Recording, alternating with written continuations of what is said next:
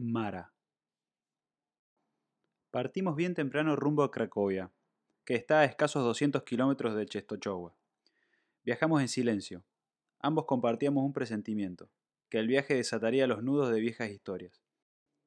Yo ansiaba ardientemente conocer el misterio que, sin buscarlo, se había cruzado en mi camino, como en el de tantos otros seres que en puntos distantes de la Tierra también recibían sus incitantes sobres.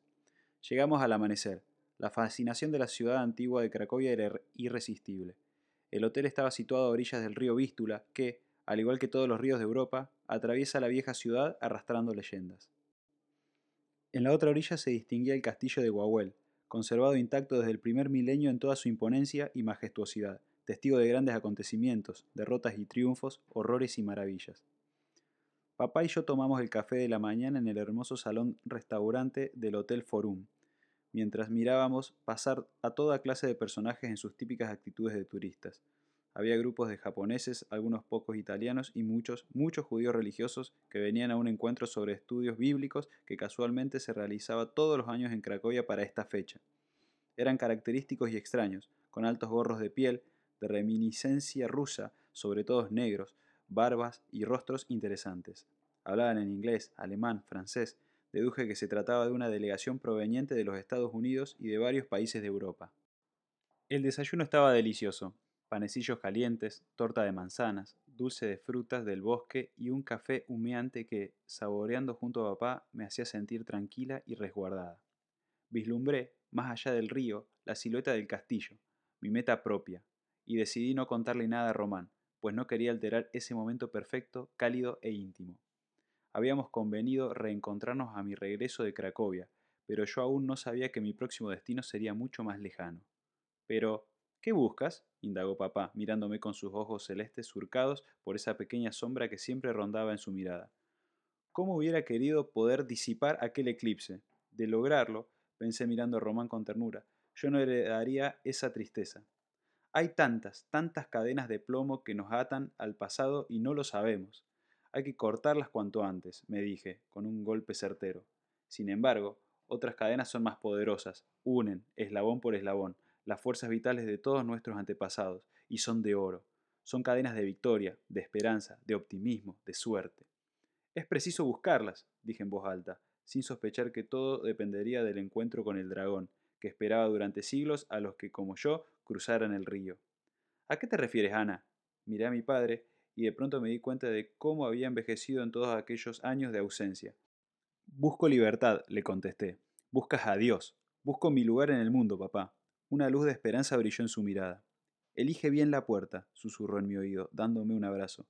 No entendí lo que quiso decirme, pero no atiné a preguntarle porque se levantó, pagó nuestro desayuno y se despidió rápidamente. No había tiempos fijos para el reencuentro, no hacía falta decirlo. Lo vi alejarse cruzando el inmenso hall del hotel, Allí se iba, con su viejo Fiat, de regreso a Varsovia. Me dio mucha pena verlo partir así, tan rápidamente otra vez. Lo que no sabía es que pronto me enteraría del porqué. Levanté la mano para saludarlo y preparé mi propia partida con la sensación de emprender un largo viaje. Hice un rápido recuento de lo que necesitaba, la imagen de la Virgen para protegerme, el sobre para el guardián, el ámbar colgado en mi cuello que me daba fuerza. Había puesto todo, junto con algunas mudas de ropa, en una pequeña mochila que en adelante sería mi equipaje. Las aguas del Vístula corrían conteniendo los siglos. Me detuve un instante. El momento de cruzar el puente había llegado. Recordé hacer un pequeño ritual que me había enseñado un maestro. Dejé atrás de mí todo el pasado. Después de este pequeño gesto, atravesé el puente con toda decisión.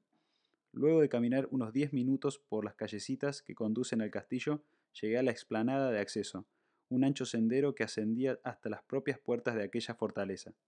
A los costados del camino, músicos y vendedores de artesanías recordaban un ambiente que debió ser muy parecido en la época medieval, aunque ahora estaba dirigido a los nuevos monarcas, los turistas. Si el acceso era majestuoso, lo era aún más el interior del castillo, un gran patio central, una especie de plaza que estaba rodeada de construcciones, había sido el centro de vida de toda la corte. Allí estaban las cámaras del rey, con fabulosos tapices de brocados, oro y seda, los aposentos de la reina, la sala de banquetes. Perdí por un instante el rumbo y de repente recordé, solo la cueva del dragón. No debía distraerme con esplendores o brillos de otras épocas. Se me acercó una mujer elegante, con aspecto de turista. ¿Has visto la recámara del rey? me preguntó en castellano. ¿Los fabulosos salones? Allí hay una riqueza increíble. Estoy buscando el salón de los embajadores. ¿Me acompañas en la recorrida? Hablaba fluidamente mi lengua, lo que me sorprendió porque casi no había visto turistas latinos. Mira, le dije amablemente, no tengo demasiado tiempo. De pronto estalló en una carcajada desagradable. Las gentes de aquí inventan historias fabulosas, dijo, y, aprovechando la magia del lugar, te sacan dinero, te embarullan en quijotadas y farsas. La voz era seductora y aplomada, pero me inquietaba su presencia y supe que debía deshacerme de ella. Estaba por expresar cualquier excusa cuando de pronto, con un siseo de serpiente, me disparó estas palabras. No te acerques al dragón. Dicen que los turistas incautos caen en trampas increíbles. Sentí que las piernas me temblaban. No sé nada de la cueva del dragón, dije, procurando controlar el pánico. Simplemente estoy de paso y te repito que no tengo demasiado tiempo. ¿Y quién habló de la cueva? dijo, con una sonrisa helada. Yo solo te advertí acerca del dragón, y no de su morada. Comprendí que me había descubierto. Había hablado más de lo necesario. Se me acercó más y, con una mirada extraña y con un tono de voz frío y metálico, dijo Bien, solo quería advertírtelo. Te reconocí en cuando te vi. Eres una de ellos. Los que quieren buscar no sé qué historias y dan y reciben mensajes en estúpidos sobrecitos. Te lo advierto, pierdes el tiempo. No sé de qué está hablando, dije, pero aquella bruja me ignoró groseramente. El mundo marcha hacia el futuro, siguió diciendo. El pasado debe ser olvidado. No hay nada rescatable en las tontas tradiciones. El dinero es lo que cuenta, y las religiones están dormidas, mi pequeña. El progreso es la única meta. El éxito, la conquista, esos son los verdaderos caminos. Ya no existen los mitos, las leyendas son cuentos para niños. La realidad es lo importante. Hay que salvarse siguiendo el orden ya establecido. ¿Quién eres? Una persona inteligente, que cuida su vida y sabe lo que le conviene. Lo dudo mucho. Como quieras, dijo la desconocida, pero tengo que hablarte crudamente porque conozco varias historias de sobres, de viajes, de promesas. Tuviste la suerte de cruzarte en mi camino. Estuve tentada de decirle que la que se había cruzado en mi camino era ella, pero me callé la boca. Yo, siguió diciendo, te puedo ofrecer mejores respuestas y te aclaro que tus preguntas tienen sentido. ¿Cuál es tu camino? El de la libertad, la seguridad, el éxito y la belleza sin límites. Tú puedes construir tu propio destino aliándote con quien corresponde, no equivocando el camino. Debes hacer lo que te deje un rédito concreto, tangible, rió, tocándose el bolsillo de su abrigo de piel. Lo demás es una lamentable pérdida de tiempo. ¿Cuál es tu nombre? pregunté, tratando de no mirar sus grandes ojos verdes. Mara, dijo, entregándome una tarjeta. Mi nombre es Mara. Si no sigues mis advertencias, necesitarás ayuda. Entonces llámame. Me guiñó un ojo, nuevamente dulce, aplomada, tan segura. Hasta su voz metálica había parecido una sugestión de mi oído. De repente, un grupo de turistas avanzó en una avalancha de cámaras fotográficas, sombreros y shorts. La tal Mala desapareció en la marea. Me quedé mirando su tarjeta. Mara, seguridad y guía hacia el éxito. Decía en letras góticas arriba de varios números telefónicos con horarios rotativos de atención para las 24 horas del día. Y comencé a dudar. Mara era un personaje tan seductor, tan confiable, tan, tan conocido. ¿Y si lo que decía fuera cierto? Dudé, dudé de todo, pero vi los ojos de mi padre mirarme con esa sombra persistente de tristeza y nostalgia. Y vi también las miradas de tantos amigos que se habían ido opacando y opacando a medida que renunciaban a los cambios, a la aventura, al riesgo de lo desconocido. No, dije casi en un grito. A mí no va a pasarme eso. Y me dirigí hacia la cueva del castillo.